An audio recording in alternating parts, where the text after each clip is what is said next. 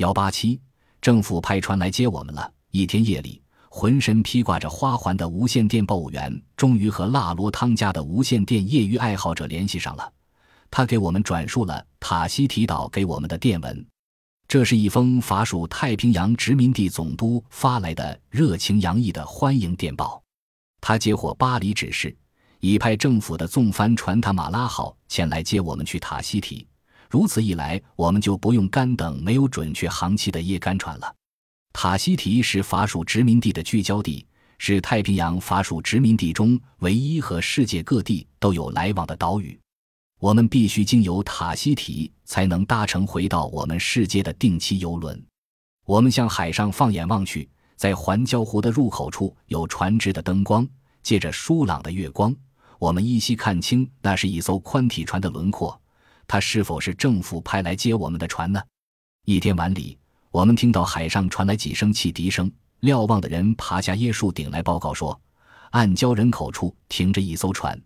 我们一路小跑，穿过椰林，来到岛的被封面的海滩上。我们看到，正好是在环礁湖的人口处有一艘双桅宽体船的轮廓。这是否就是那艘来接我们的船只呢？他又为何不驶进来？我们终于弄明白是出了什么事。原来船上货物太多，有沉没的危险。他在水下一块暗礁上搁浅了。托斯坦拿过手电，用灯语问：“什么船？”“贸易号。”灯语答：“贸易号就是那条来往穿梭于各岛之间的椰干船，它是到腊罗亚来提货的。船长和水手都是波利尼西亚人，对暗礁了如指掌。可在黑夜中。”环礁湖外面的海流却很容易让人上当，幸好只搁浅在了岛的背风面，又碰上了好天气。贸易号因为货物过重，见有不知之事，船员们都上了救生艇，用粗绳拴住桅杆顶，然后向岸上划去。岸上的村民们把绳子捆在椰树上，不让船倾没；水手们则划船带上别的绳索，去暗礁入口处的外面。企图等海潮从环礁湖往外倒流时，把贸易号划出去。村民们放下所有的独木舟，去抢救船上成吨值钱的椰干。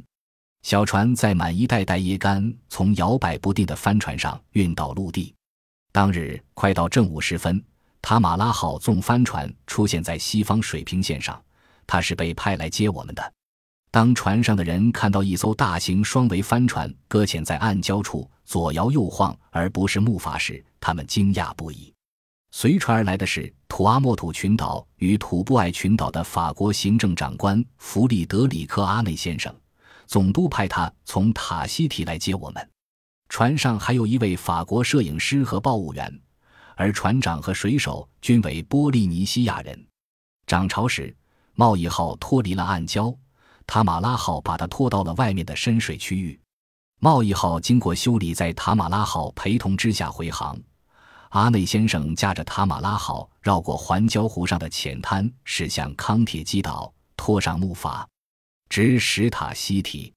告别拉罗亚时，令人感到万分的悲伤。但凡岛上能走动的人，全都来到码头上欢送我们。当救生艇载着我们去塔马拉号时，乐队和人群奏起了我们最喜欢的几首歌曲，我们默默无语地立在塔马拉号栏杆前，直至椰树遮住了码头，在我们的脑海中还回响着那首奇妙优美的歌声。共享这段美好的时光，即使你已回到那遥远的地方，我们仍将与你同在，欢迎你。